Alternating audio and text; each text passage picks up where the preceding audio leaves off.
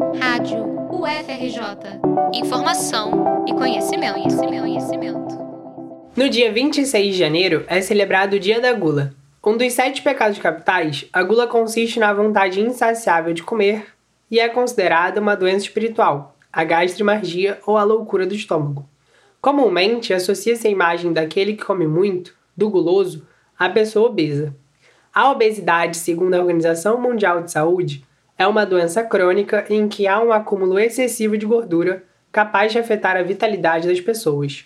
No mundo, ela é uma epidemia global. No contexto brasileiro, dados do IBGE revelam que 96 milhões de adultos estão acima do peso e 41 milhões são obesos. Em 16 anos, o Brasil mais que dobrou a proporção de indivíduos nessa circunstância.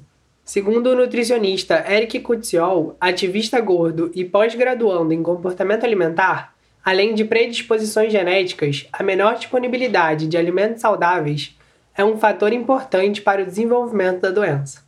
Se eu moro numa região onde para comprar uma fruta eu tenho que andar 5 quilômetros, eu vou comer fruta?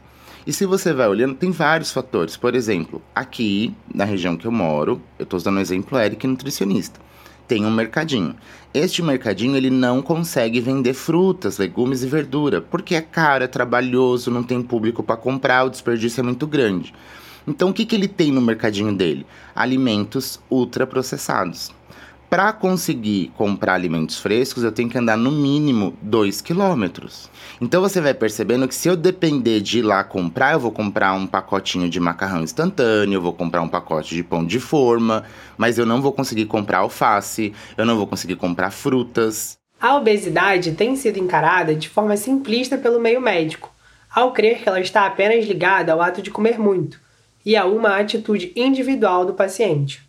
Eles ouviam, ah, tá querendo passar a mão na cabeça dos gordos. O cara quer comer e você quer ficar passando a mão. Olha o nível do pensamento. Era um pensamento muito egoísta de achar que simplesmente a pessoa se esforçando ia resolver. Se fosse assim, todo mundo resolvia qualquer coisa, gente, né? E não é bem assim. Com essa mentalidade, o corpo gordo é visto na sociedade como resultado da preguiça. Sendo assim, ele é alvo de exclusão, através da gordofobia que é o preconceito contra as pessoas acima do peso. Quando o corpo gordo se mostra, é ofensivo. E as pessoas acham que se eu continuar expondo meu corpo sem vergonha, eu vou estimular as outras pessoas a engordar. Não, eu não vou. Engordar é desconfortável e isso tem a ver com metabolismo. Medo de engordar aí é plantado, pois justamente por isso você não pode engordar porque você vai ficar feio. Você não pode engordar porque você vai ficar algo nojento, asqueroso. Recentemente, o ator Thiago Bravanel comentou em um reality show sobre o constrangimento para trocar de roupa de usar uma toalha que não dava volta em sua cintura. A educadora física Ellen Valias, que é conhecida no Instagram como atleta de peso, comentou o caso e disse que, abre aspas, a gente recebe várias mensagenzinhas de que o corpo gordo não cabe no mundo, fecha aspas, e questionou a produção do programa. Não sabia que ia ter uma pessoa gorda no elenco? Casos de constrangimento às pessoas acima do peso são frequentes e podem começar cedo. A Letícia Príncipe, de 19 anos, relata que sofreu gordofobia quando ainda era criança. A primeira vez que eu vivi, né, um episódio gordofóbico foi quando eu tinha é, entre 8 a 10 anos. Um amigo dos meus irmãos, é, a gente estava saindo de carro, ele estava sentado do meu lado e ele foi e falou assim: Ah, se espreme isso, a baleia. E começou a me chamar de baleia, de gorda, e tava todo mundo rindo, e esse episódio me marcou bastante. A gordofobia manifesta-se até quando essas pessoas buscam a saúde, porque os exercícios físicos viraram formas de exibicionismo.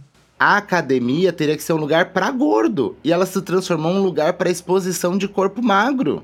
É uma competição de níveis de hipertrofia, mas não é um lugar para prática de atividade física. E aí não é o gordo que tem que comer menos e se exercitar mais? Então veja como eles vão se contrariando né? A praia tinha que ser um lugar para gordo, os parques tinham que ser um lugar de gordo. Só que, por exemplo, se você é um gordo e tá lá num parque tentando fazer uma corrida, zombam de você. Outro dia eu tava fazendo caminhada, o cara passou e gritou: toma vergonha na cara. Ele não falou isso, ele falou palavrões pesados, falou: corre, gordão. Andando não vai adiantar nada. Então, por que que eu tenho que ser atacado por estar fazendo uma caminhada? Aí fica parecendo que é mais fácil desistir, ficar em casa.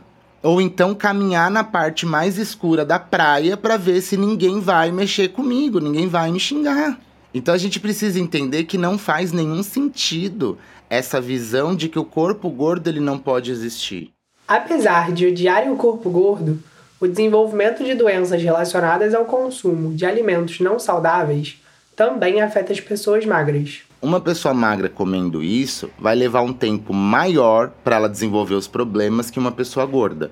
Então, se fosse uma corrida, o gordo dá 10 passos a mais que o magro rumo à linha de chegada, que seriam os problemas que a, o peso desenvolve. Então, quando a gente fala isso, nós estamos falando assim: o magro ele está numa posição protegida por conta do metabolismo dele, ok? Mas não que ele está livre dos problemas que essa alimentação pode desenvolver.